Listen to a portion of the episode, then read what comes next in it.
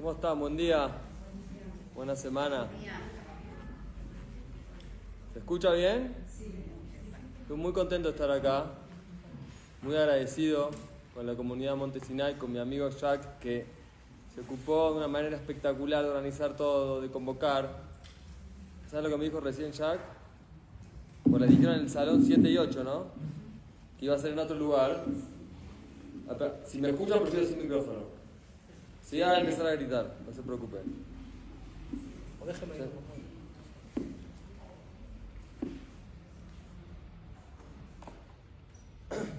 Me dice, Fede, íbamos a hacerlo en el 7 y 8, pero empezó a llegar gente y se llenó, entonces nos pasamos acá.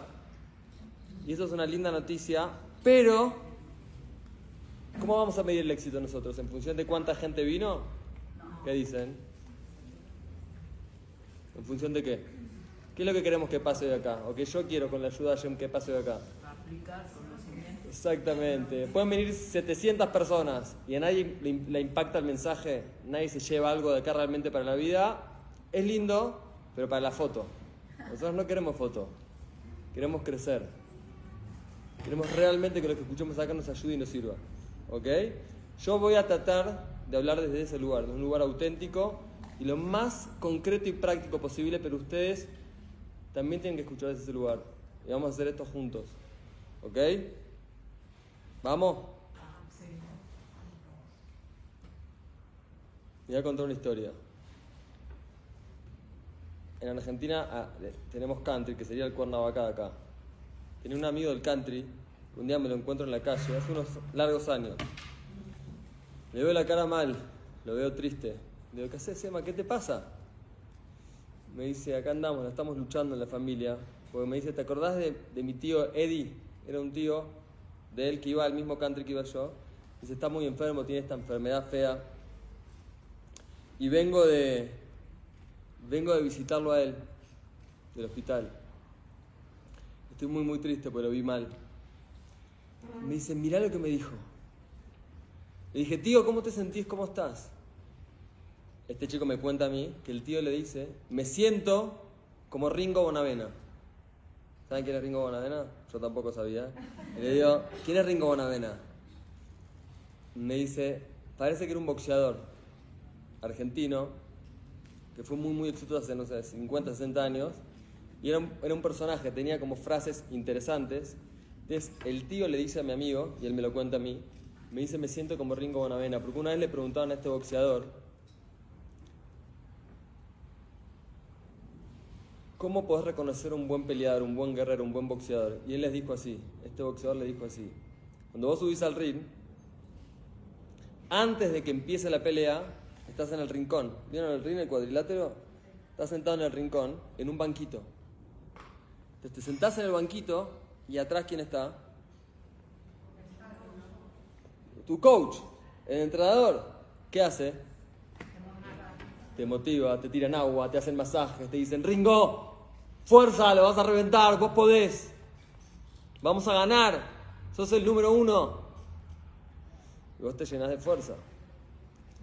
Pero pasan unos minutos y suena una campanita. ¿Y qué pasa? Te sacan el banquito, dijo este Ringo Bonavena. Entonces el boxeador este dijo así.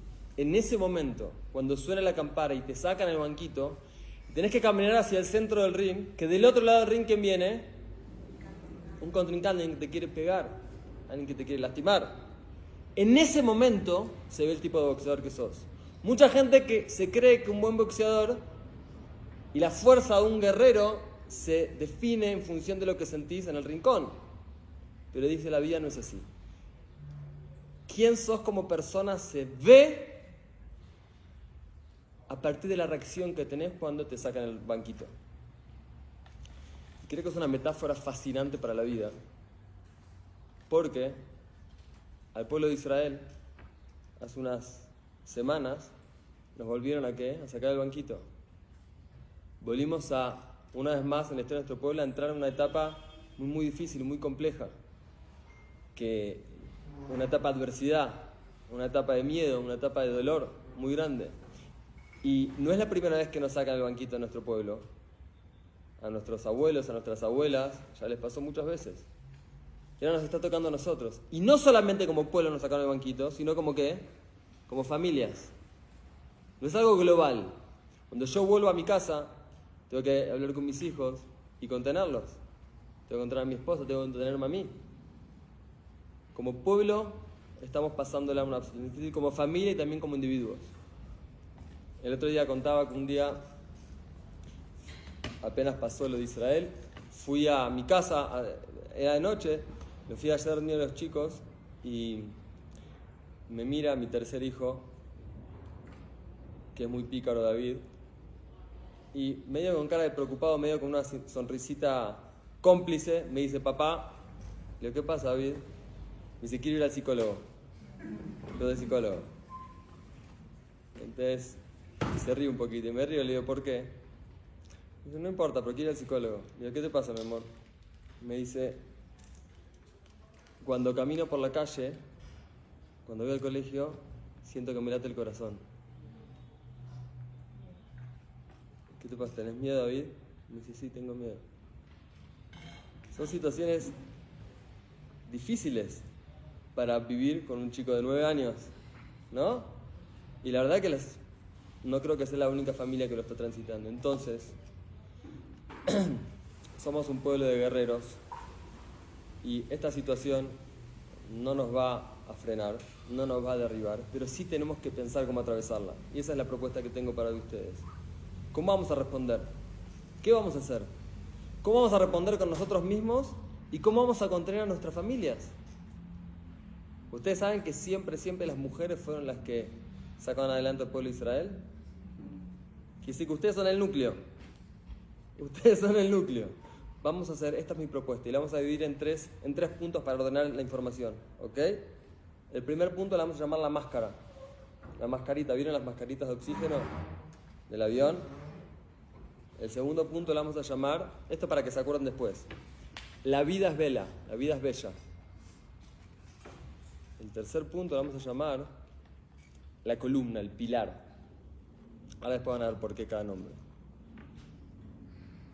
Vamos a empezar, primer punto, la mascarita. Cuando me vine para acá me subí al avión. Ahora en muchos aviones se hace esto por video, pero antes, ¿qué pasaba cuando te subías al avión apenas te subías? Se paraba la zafata en el pasillo y ¿qué hacía?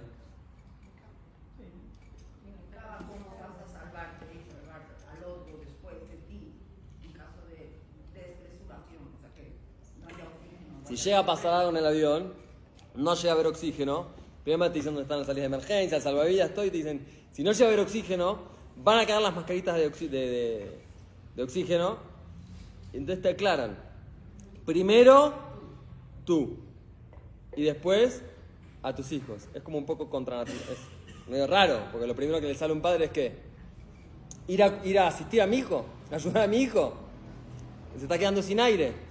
Dicen ellos, no, no, no, no. Lo primero que tenés que hacer si querés contener a otro es contenerte a vos. Por más de que tu intención sea buena, querés ayudar, pero primero vos.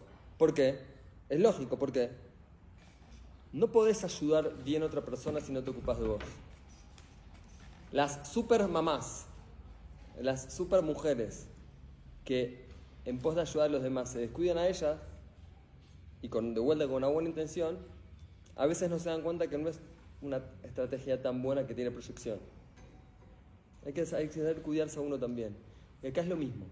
Es imposible que una mamá, que un papá pueda ser una fuente de contención para sus hijos si antes no se contiene a sí mismo. Para poder atravesar esto con madurez, con fuerza y con equilibrio, primero tengo que ver qué me está pasando a mí.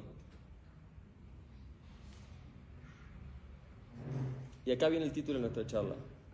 ¿Saben cuál es el primer movimiento que tiene que hacer una persona que quiere atravesar esto con fortaleza? Permitirse ser frágil. La gente fuerte, tienen, la gente fuerte emocionalmente, tienen una característica muy, muy importante. Lo vamos a decir ahora aplica no solamente a esta situación que estamos viviendo, a todas las adversidades que tenemos en la vida. La gente fuerte y la gente con inteligencia emocional se permiten sentir y experimentar dolor. Se permiten experimentar angustia, se permiten ser frágiles.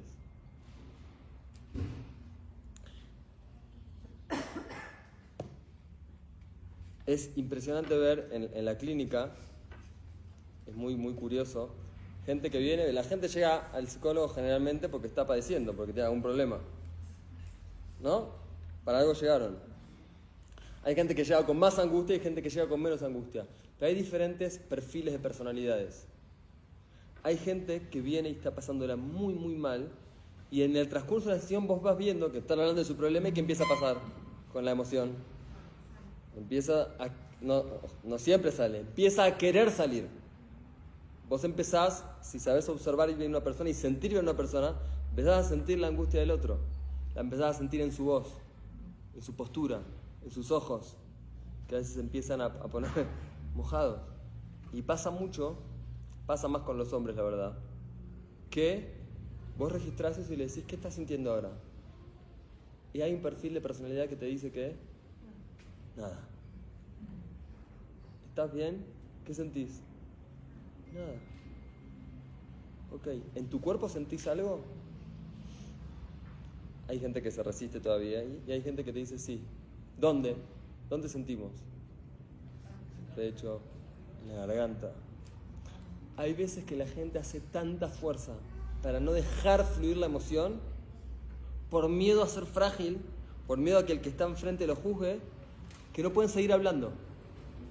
Porque si emiten una palabra más, van a estallar en llantos.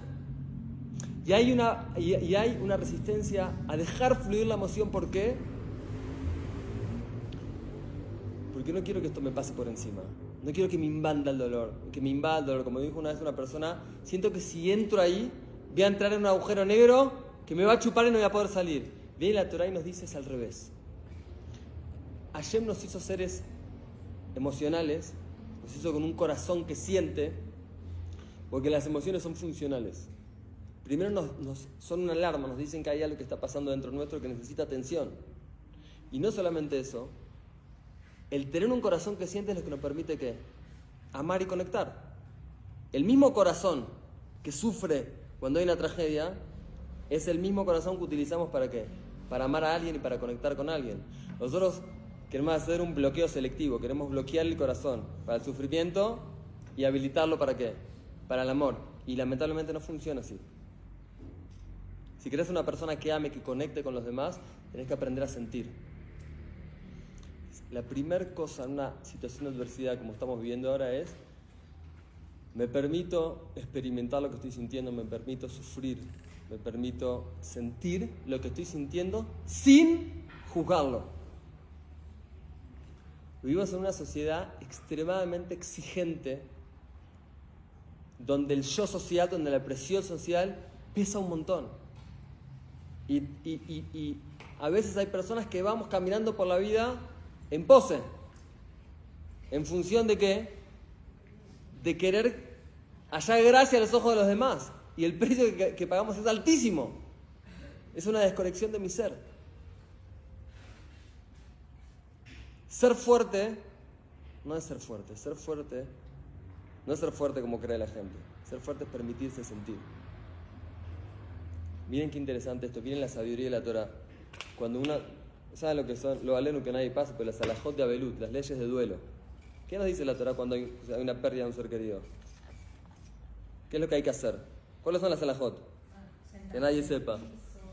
Llorar. Llorar.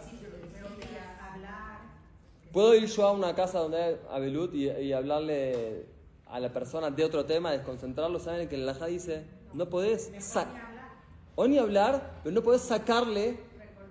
Exacto, tenés que hablar de la persona que se fue. Puede ir a una fiesta, ¿durante cuánto tiempo la persona puede ir a una fiesta? Un año no puede escuchar música. ¿Cómo puede ser? La Torah dice, lo más importante que hay es la simja. Y sin embargo, ahora que yo estoy atravesando una situación difícil, viene la Torah y que me dice, ahora no. Vívelo, experimentalo, procesalo. Hay una frase que dice, the only way out is through. Through. Through. La única forma de salir es atravesándolo. Escuchen, no podemos salir de un lugar donde no entraste. De vuelta, no podés salir de un lugar de angustia si no lo atravesaste, si no le diste lugar. Las emociones son energía que hay que dejarla fluir. Por eso la Torah te dice, quiero que estés contento, quiero que superes el duelo, quiero que reconstruyas tu vida. Y para eso tenés que estar dispuesto a sufrir. Rabbi Nachman tiene una frase impresionante, tremenda, que habría que recordarla y, escribirla. Él dice así, la digo en hebreo y la traduzco después. Dice que Shelorotzim lisbol meat soblim arbe. ¿Quién la traduce? A vos. Meat, primero. Cuando una persona no está predispuesta a sufrir un poquito, termina sufriendo mucho. Por no aceptar. Ahora, ¿qué es esto? ¿Que somos masoquistas, que nos gusta el sufrimiento? No. Estamos hablando de un dolor legítimo. Cuando uno se enteró de lo que estaba pasando en Israel, la reacción humana y natural es que se te parte el corazón. Es sufrir. Y eso no está mal. Muchas personas, muchas mamás, muchos papás, en pos de ser una fuente de contención para sus familias, no todas, y quizás no todas de ustedes, pero pasó mucho, yo lo vi como psicólogo, la postura que tomaron fue la de una fortaleza falsa. Y estaban tratando de averiguar y buscar, y circuló esta información en, en los medios, y no está mal, técnicas y formas de cómo hacer, técnicas de respiración, técnicas de, esto le puedes decir a tu hijo, esto no se lo puedes decir, ¿ok? ¿Está mal eso o no está mal? Pero hay algo antes que eso. Y es que venga de un lugar auténtico. Si vos no, te, no, no, no hiciste lo que tenés que hacer con vos, vas a hacer la técnica, pero no va a impactar. No va a tocar donde tiene que tocar, porque es superficial. Es como una torta que tiene la frutilla, pero no tiene la torta abajo. El pastel. No, no puedes hacer la, la frutilla sin el pastel. ¿El pastel qué es? ¿Dónde estás ubicado vos adentro internamente? ¿Qué haces con tu dolor? Si te permitís ser, ser frágil, ser humano.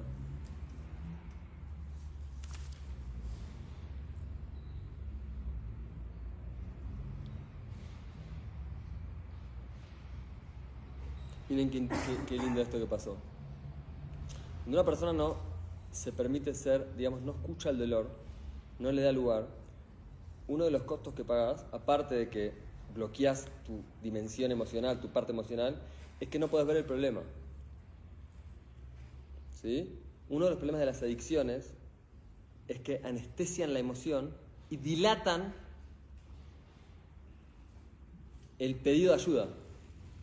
Porque mientras esté bajo los efectos de lo que me calma, estoy retrasando tocar un fondo sano para reaccionar. ¿Me expliqué?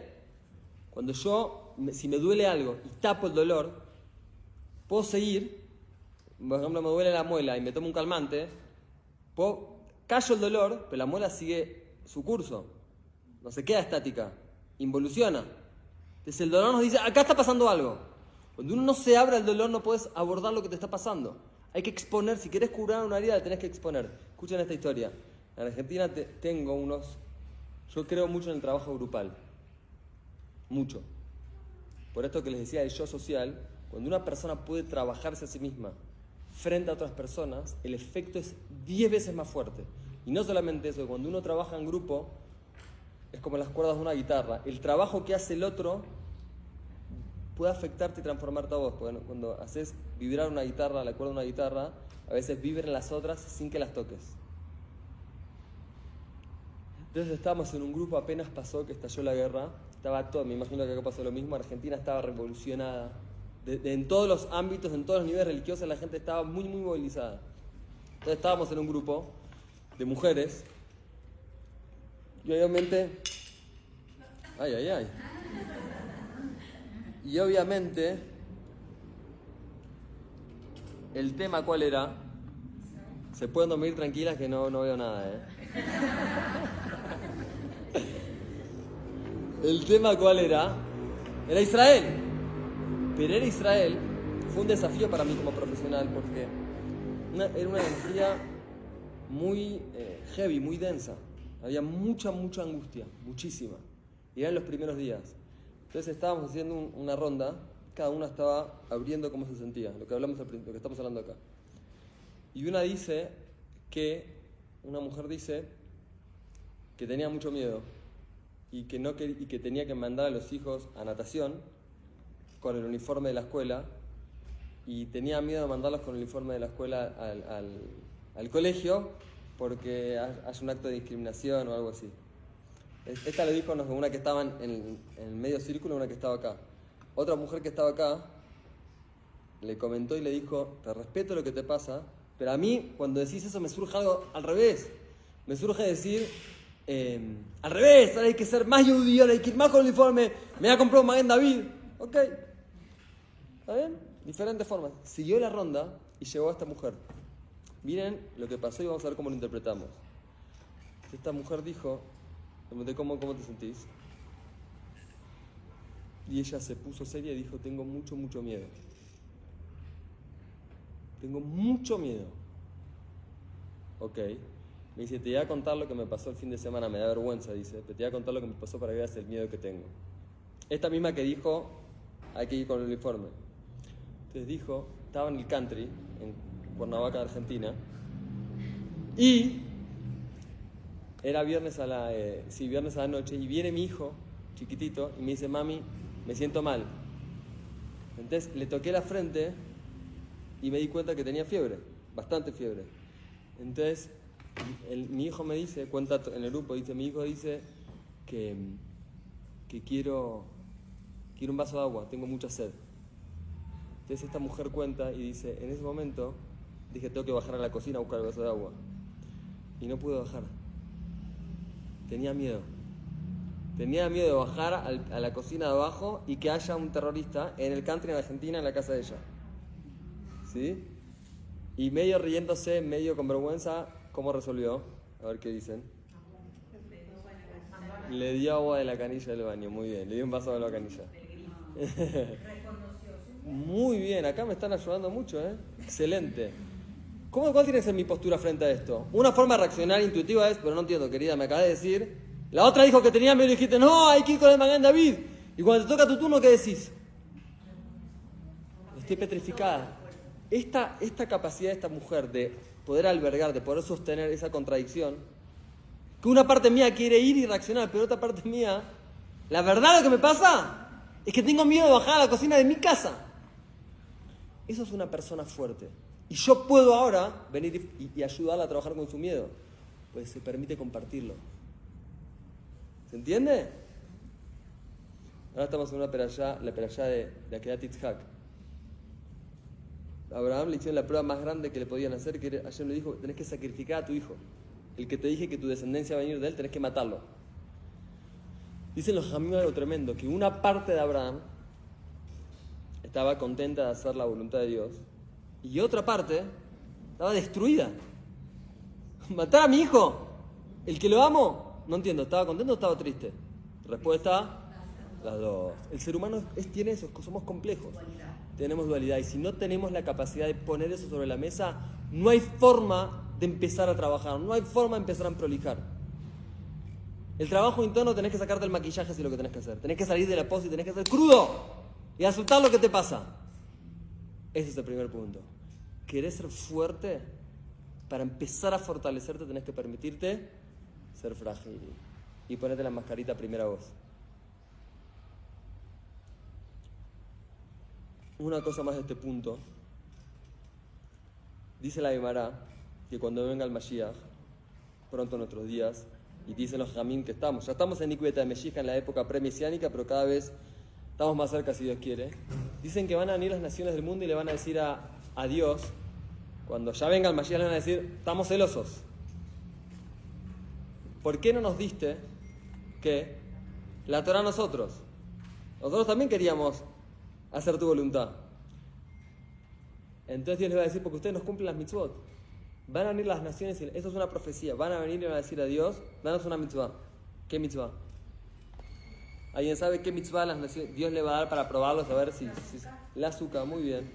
Dice la Torah que Dios le va a dar la azúcar.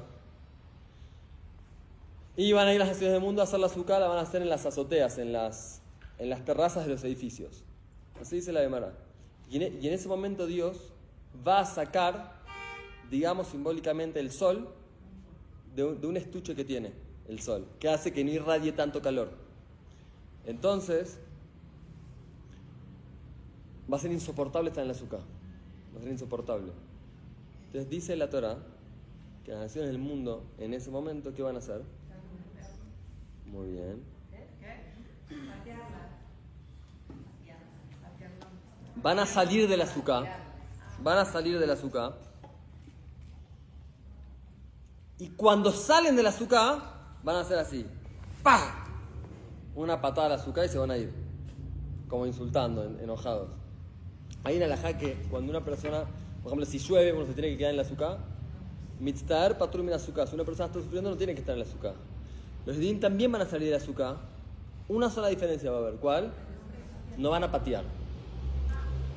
Sin patea, sin patea, sin patada. Hay algo muy profundo acá.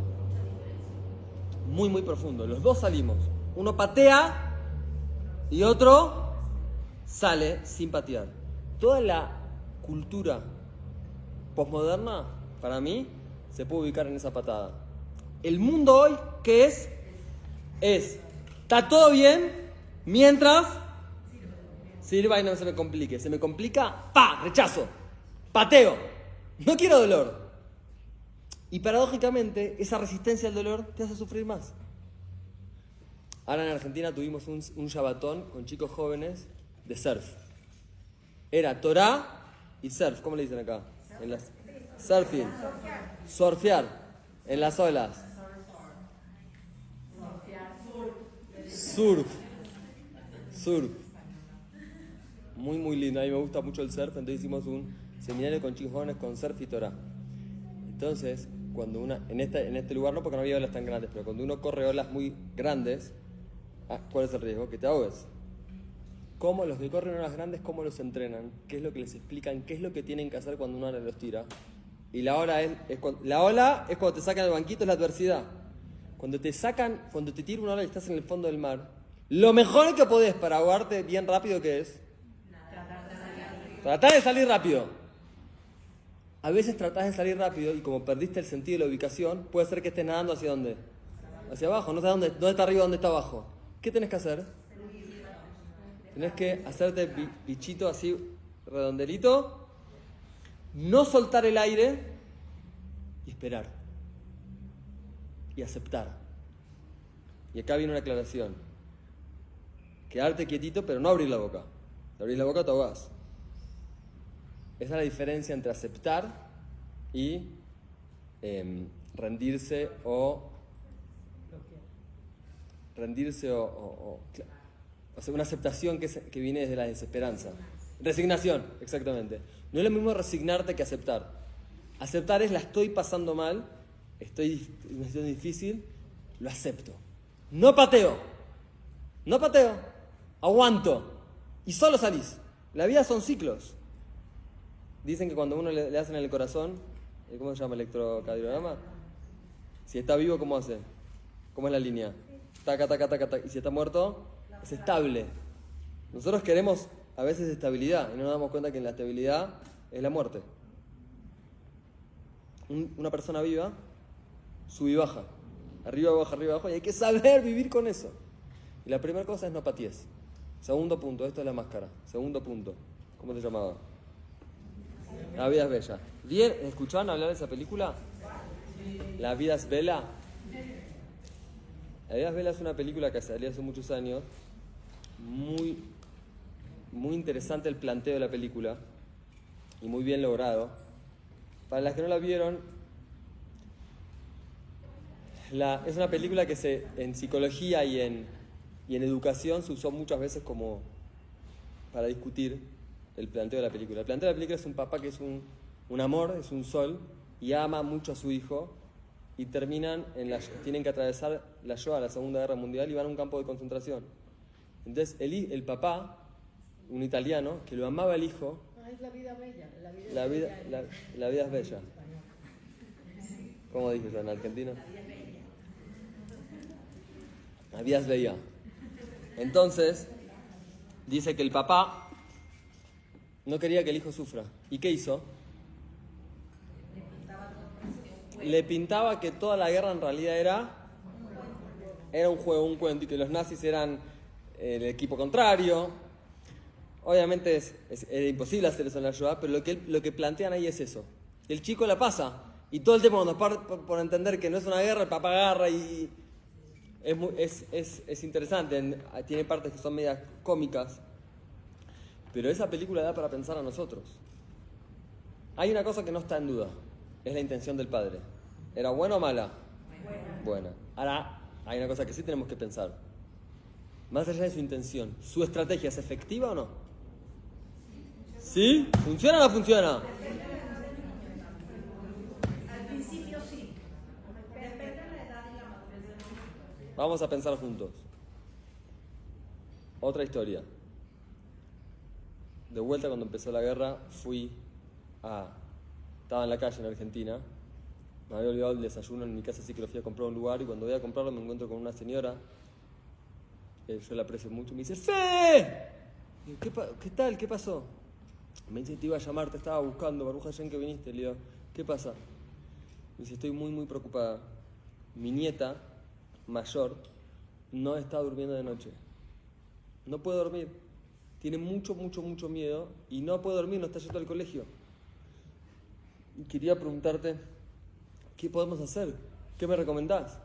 Yo le pregunté, ¿y qué hicieron hasta ahora? Le hablamos, le dijimos que no tenga miedo, que esté tranquila, que te filá, que esto, que lo otro. Y la última cosa, entonces se frena y me dice, hice una cosa más. Me dice, agarré, la llamé, le dije a mi esposa que le iba a llamar y que me pongan speaker, con mi nieta al lado. Entonces le dije a mi hija, ¿te enteraste, Yoshi? ¿Qué pasa, mamá? Que parece que hicieron un, un acuerdo de cese el fuego y de tratado de paz entre Israel y Koso. ¿Y jamás? Entonces la nena estaba escuchando al lado. Dice, ¡Ah, Baruch Hashem! ¡Qué bueno! Dice la nena. Se calmó. Ahora esperen. A, la- a la- a las dos horas fue al colegio. Con la buena noticia. ¿Y qué le pasó? La realidad, ¡boom! Se pegó en la cara. ¿Por qué?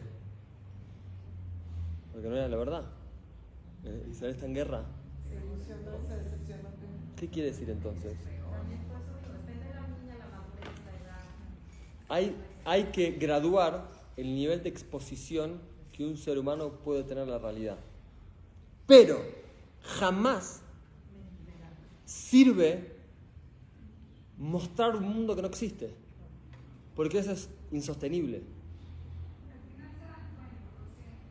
Al final, primero principal, que, no es, que, se dan cuenta y que no es efectivo. Pero hay otra cosa peor. Y esto es lo que quiero que pensemos juntos. ¿Qué mensaje tácito le estás pasando a tu hijo cuando lo sobreproteges?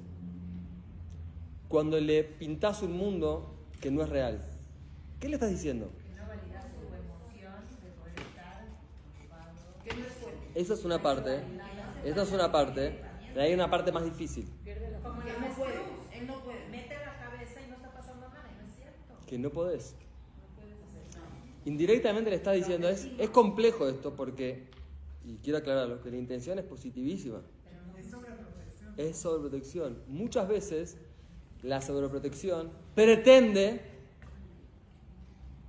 que nuestros hijos eviten el dolor. Pero lamentablemente lo que estamos haciendo es predisponerlos a mayor cantidad de dolor y a no transmitirles la confianza de que ellos tienen los recursos necesarios para leitmoder, para pelear contra lo que tienen enfrente de la vida. Es, ci- es cierto que vos no podés exponer a, a todos a las mismas cosas. Y vamos a ver que hay cosas que nadie se tiene que exponer. Pero decir que estamos en paz cuando no estamos en paz, seguro no sirve. Los seres humanos no somos de papel. Y nuestros hijos tampoco son de papel. Y no es útil, no sirve transmitir un mensaje que no se puede sostener. Si una persona quiere criar hijos fuertes y si uno mismo quiere ser fuerte, hay que aprender a confiar en el otro y a no sobreproteger en el otro. Miren qué interesante esto, escuchen bien esto, dice la Torah. Dice que cuando Noah, hace poquito pasamos por la peralla de Noah, Noé. Esto lo voy a hablar en otra conferencia, pero le voy a decir una parte acá. Dice que Noah cuando se bajó del arca, se puso muy triste por lo que vio, se puso a llorar, vino a Shem y ¿qué le dijo a Noah? Dice el Suar que le dijo a Shem a Noah, Pastor tonto, ¿ahora llorás? Hubiera llorado y no había, no había el diluvio. De si uno agarra los libros de psicología y de Torah y vas al capítulo de cómo contener a alguien en un momento de quiebre. Y, y ves lo que hizo Hashem, que cuando el pobre hombre está destruido llorando, viene Hashem y que le dice. Tengo que hablar y indirecta, no me quiero meter mucho en esto, pero también lo hace cargo un poco. Porque le está diciendo, si hubieras hecho algo diferente, quizás el resultado hubiera sido diferente. Quiere decir que qué? Culpa tuya. ¿Qué es esto? ¿Qué está haciendo Hashem? Es una locura. Decirle tranquilo, mi amor, va a estar todo bien, arrancamos un mundo nuevo. Miren. responsable de su casa. Miren para mí lo que está haciendo Hashem y ahora la vamos a bajar a nuestra generación, ¿no? Pero mi abuelo David, que lo, lo amaba mucho, la Shalom, se lo llamaba, tengo una liá, me contaba que cuando su papá, cuando él era chico, él nació en Siria y su papá era de Siria, una persona fue muy exitosa en muchos ámbitos y también en el económico. Cuando le empezó a ir mejor en el trabajo, dice que iba al papá y le decía, papá, papá, gané X cantidad de plata, mucha plata. El papá lo miraba, ni lo miraba tanto, y decía, ¿eso?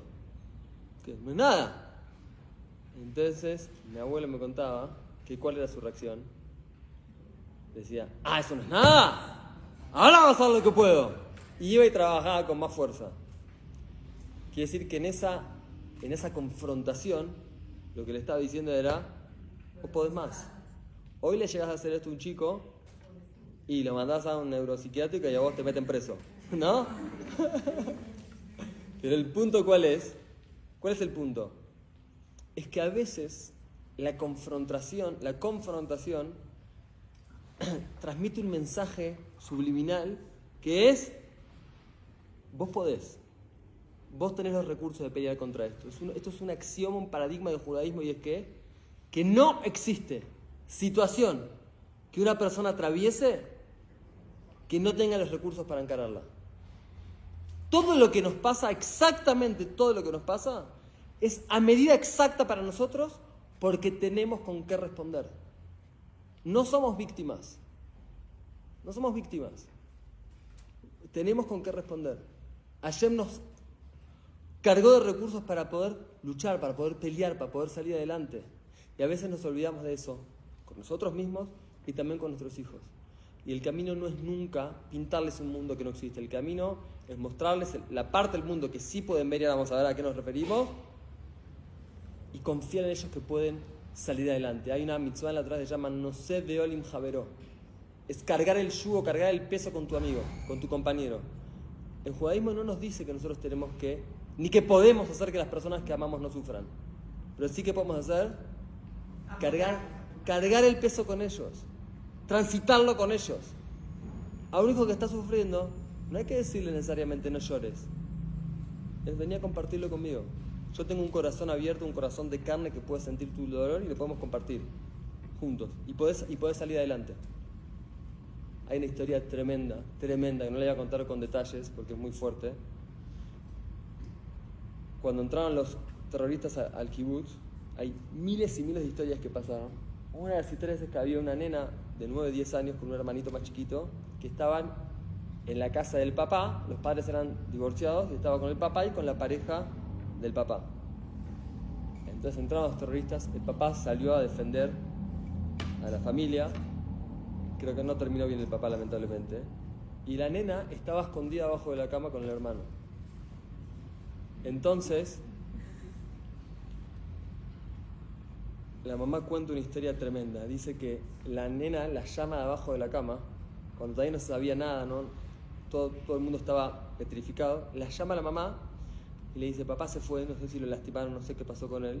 Yo estoy acá con mi hermano abajo de la cama y no sé qué hacer. Tengo mucho miedo, mamá venía a sacarme, venía a ayudarme. La mamá cuenta en una entrevista y dice algo tremendo. Dice, yo no podía hablar, hacerla que hable, porque tenía miedo que si hablaba, la escuchen y la encuentren. Entonces dice, cuando escuché después la conversación que, que, la recuperaban la grabación de la conversación, que duró como cuatro horas. Hubo gente que estuvo escondida mucho, mucho tiempo. Dice, el 90% de la, de la grabación era mi hija de un lado de la línea, yo del otro lado de la línea y la respiración de las dos. Se escuchaba la respiración de ella y la respiración mía. Qué metáfora tan, tan, tan potente para la vida. ¿Qué, qué, cuál fue la forma de, la mamá de contener a esta hija? Estoy acá. Estoy acá con vos. ¿Me escuchás? Estoy acá con vos. No puedo, lamentablemente no puedo sacarte de ahí. No puedo hacer que no sufras. Pero estoy acá con vos. Eso genera gente fuerte. En Argentina hubo una tragedia muy grande, hace más un año y pico, tremenda, donde murió una gran parte de, una familia. Algo muy, muy feo que seguramente llegó acá a la noticia. Y obviamente los profesionales de la salud tuvimos que salir a ayudar a la comunidad y a la familia en un incendio. tuvimos que salir a ayudar en el día del incendio, ir al hotel donde está la familia y contener a los hijos, al marido. Yo estuve ahí con ellos. Pues me pidieron que ayude a la familia, que atienda a la familia. Y uno no puede atender, tomar un caso que no, que no te sentís, y uno no está preparado para todos los casos. Si uno no tiene, vamos a decir, como digo yo, una persona que trabaja en Atzalá puede tener miedo a la sangre. No. Bueno, el psicólogo tiene que ver a dónde está preparado para meterse y a dónde no. Y si no estás preparado no pasa nada, pero no te metas porque podés lastimar. Me pidieron ayuda y dije, pará, ¿Yo puedo meterme acá o no? ¿Yo tengo el estómago emocional? ¿Y ya poder ser una fuente de fortaleza para esta gente o lo, o lo voy a empeorar más? Era muy, muy feo la situación que pasó. Pero aparte conocías a la familia. No las conocía, las conocía de nombre. ¿Y saben cuál fue el, en mi reflexión cuando dije me meto acá o no me meto? ¿Qué, ¿Cuál fue el parámetro que me fijé si yo podía meterme o no?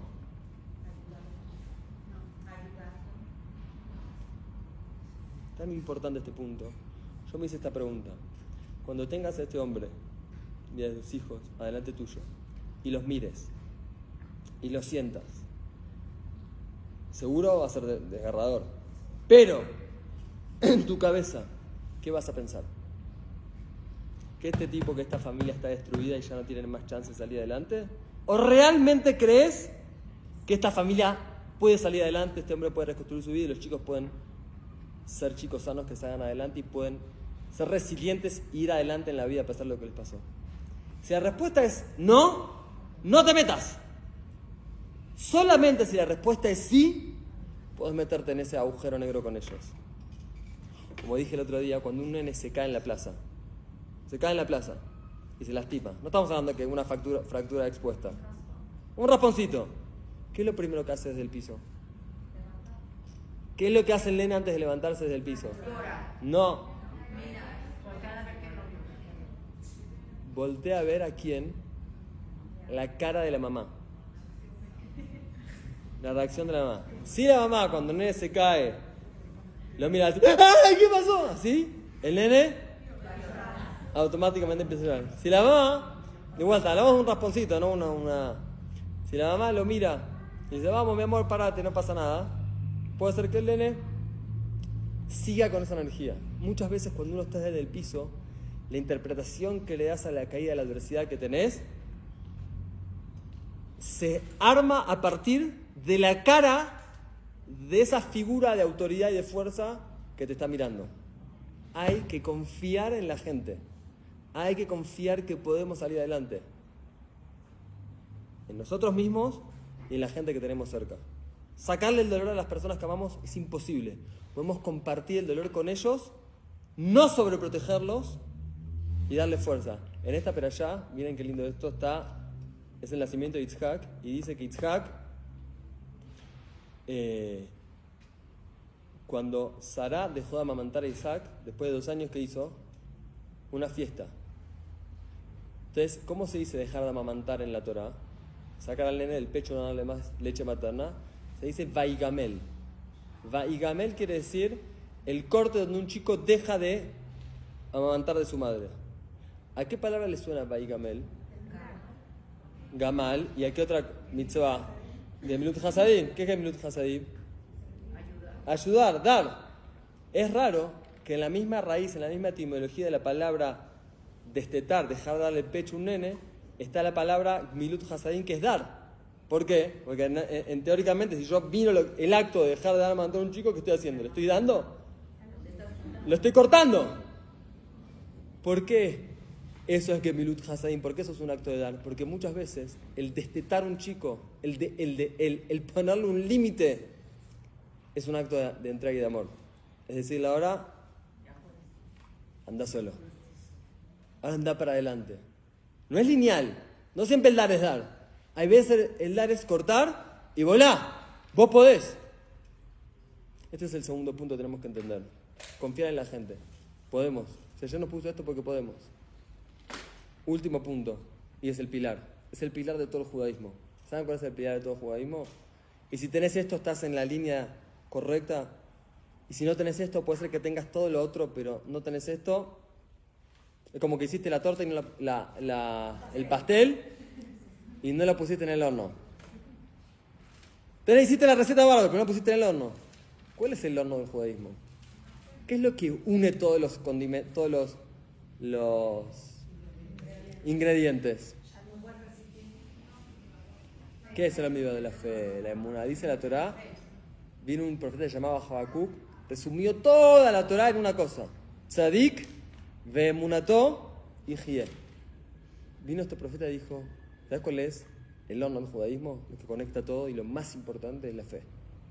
Es creer que Dios existe que maneja el mundo, que hace todo y que todo lo que él hace es para bien, aunque mi cabeza no lo pueda captar, aunque yo no pueda ver el bien oculto que hay en lo que está haciendo. Eso es la base de toda la Torah. Voy a ser ultra religioso, pero si no tenés esto en el corazón y en la cabeza, está faltando algo muy importante. Hay gente que, yo sí soy religioso y creo que hay que ser religioso, pero hay gente que no es tan tan religiosa, pero tiene muná, está bien orientado. Es imposible, imposible atravesar lo que estamos atravesando sin emuná. La guerra que estamos viviendo no es una guerra física nada más, es una guerra psicológica y mental. ¿Alguna vez se preguntaron por qué estos hombres filmaron y documentaron todo lo que hicieron? ¿Para qué lo hicieron? ¿Para qué lo viralizaron? ¿Por qué? Porque ellos saben entonces ahí me están ganando la guerra. Me están ganando la guerra. Me están sacando la conciencia de que estoy en las manos de Hashem y me quieren hacer sentir que estoy en las manos de ellos. Y si nuestra cabeza se va a ese lugar, estamos perdiendo. ¿Saben que hay un Teilim, un salmo que se decía hasta 27? El salmo 27, exactamente. Están muy atentas ahí, ¿eh? Excelente. El Salmo 27 es un Teilim que se decía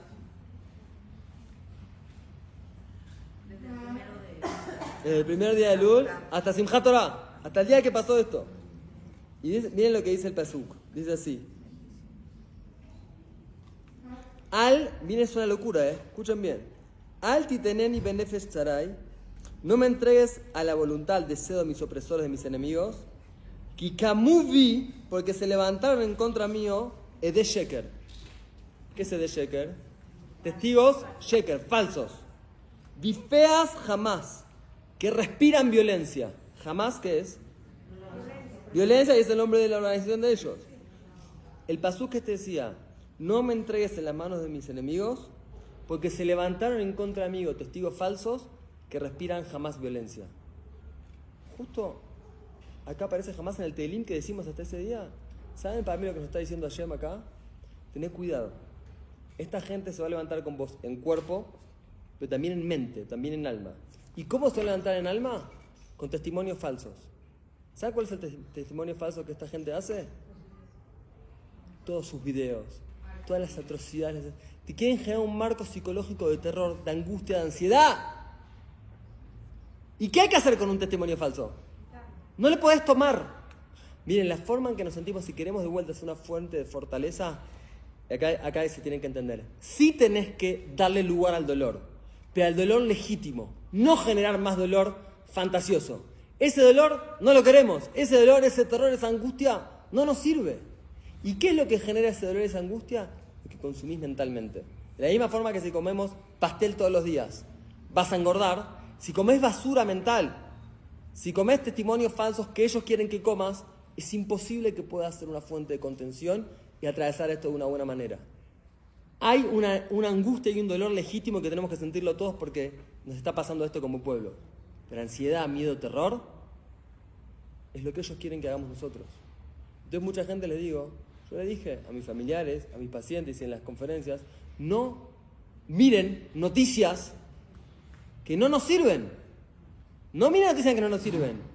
No miren noticias que nos llevan a un lugar de victimización, de miedo.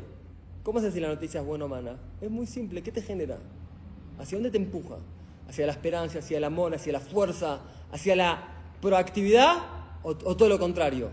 Si esto es lo contrario, no podés consumir eso. Entonces hay gente que me dice, pero me da mucha curiosidad. Morbo. Entonces yo les digo, pensé, miren qué bueno está. Acá, si hay gente que come cayer, no sé, yo veo a Goín comer jamón y parece que rico. ¿No? ¿Sí o no? No sé, lo comen con ganas. Nos da asco a veces, pero. O no sé, otra cosa. Acá, como le dicen tacos al, al pastor es con jamón, es con cerdo. ¿No les da curiosidad ver qué tal sabe? No, ya no. Ok. Ahora imagínense que a alguien le da curiosidad y él come cayer. ¿Va a ir a comer tacos al pastor porque le da curiosidad? ¿Cómo voy a comer tacos? No, pero ya tengo un valor de comer cayer.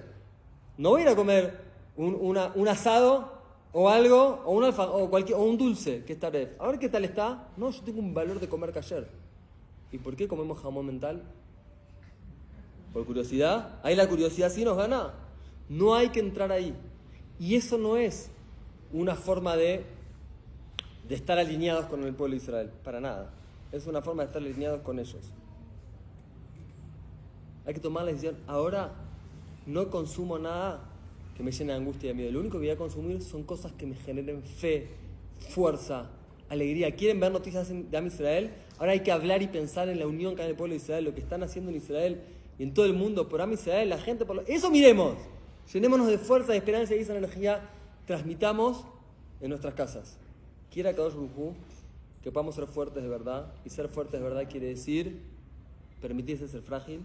Quiera Hashem que podamos creer en los recursos que Hashem nos dio para transitar las, las, partes difíciles de la vida. Que la vida sí es bella, la vida, pero no es perfecta. No le vendamos esa mentira a nuestros hijos ni a nosotros. Y por último, es el pilar. Es saber que Hashem está conmigo, que Hashem me ama y únicamente consumo cosas mentales que sean nutritivas para esa fe. Todo lo que me aleje de eso, no lo quiero. Sata Hashem, que podamos transitar esto con Shalom y que venga pronto el Mashiach. Acá me piden que anuncie que mañana eh, a la noche tenemos charla de parejas, así que traigan a todas sus parejas, si Dios quiere. Acá. Y el que quiera escuchar la segunda parte de esta Ah. mañana en la Casa de la Mujer a las 11 de la mañana nos va a hablar sobre. Sí. Mañana es posible, si tenían pensado venir, o sea, pueden, va a ser parecida a la de, la de mañana, de la mañana. Pueden hacer Hazará, pueden escucharla de vuelta, o pueden mandar a sus amigas que no la escucharon. Y si, vi- eh, y si vienen ustedes, bueno, metemos algo, algo nuevo. La noche qué hora es, Patricia. Mañana para pareja.